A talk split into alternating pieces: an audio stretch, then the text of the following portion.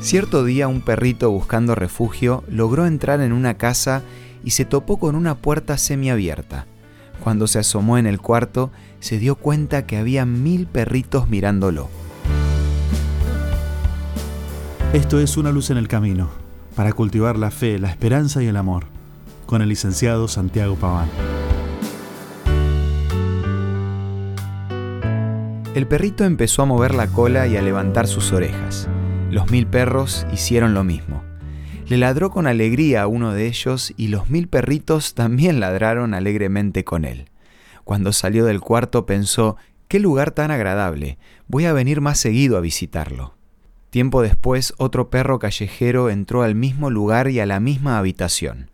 Pero a diferencia del primero, al ver a los mil perros que estaban en el cuarto, se sintió amenazado, porque lo miraban de una manera muy agresiva así que empezó a ladrar y vio que los mil perros le ladraban también a él. Cuando salió del cuarto pensó, qué lugar tan horrible es este, nunca más voy a volver. En el frente de esa casa había un cartel que decía, la casa de los mil espejos. Hay una frase que resume esta historia. No somos responsables de la cara que tenemos, pero sí somos responsables de la cara que ponemos. Es increíble el poder que tienen nuestras acciones sobre los demás, y hay que tener cuidado porque, como se suele decir, por cada comentario desagradable se tiene que compensar con cinco agradables. Es por esto que hoy me gustaría compartirte cuatro consejos para ser generadores de ambientes positivos. En primer lugar, cuidemos los temas de conversación. Lo que sale de nuestra boca es lo que nos define. Si solemos quejarnos o criticar constantemente, pensemos si lo que vamos a decir no va a lastimar a nadie. En segundo lugar, seamos rápidos para pedir perdón. Todos nos equivocamos y todos tenemos días malos.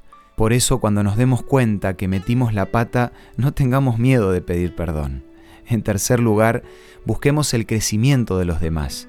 Si estamos en el trabajo, con la familia o con amigos, pongamos en práctica la escucha activa y potenciemos sus virtudes. Por último, seamos agradecidos, no solo con las personas, también podemos hacer el ejercicio de agradecer a Dios por tres cosas que nos hayan pasado en el día. De esta manera vamos a ver el vaso medio lleno de todo lo que nos haya pasado. Nuestra manera de mirar la vida se puede comparar a esos espejos de la historia.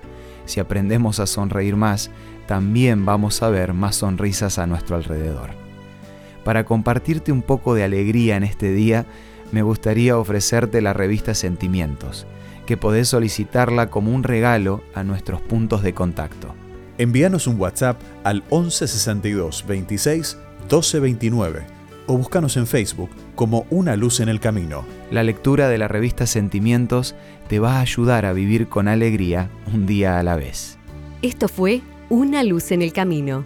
Te esperamos el lunes para un nuevo encuentro, cuando volveremos a decir permitamos que a lo largo de las horas de cada día Dios sea una luz en nuestro camino.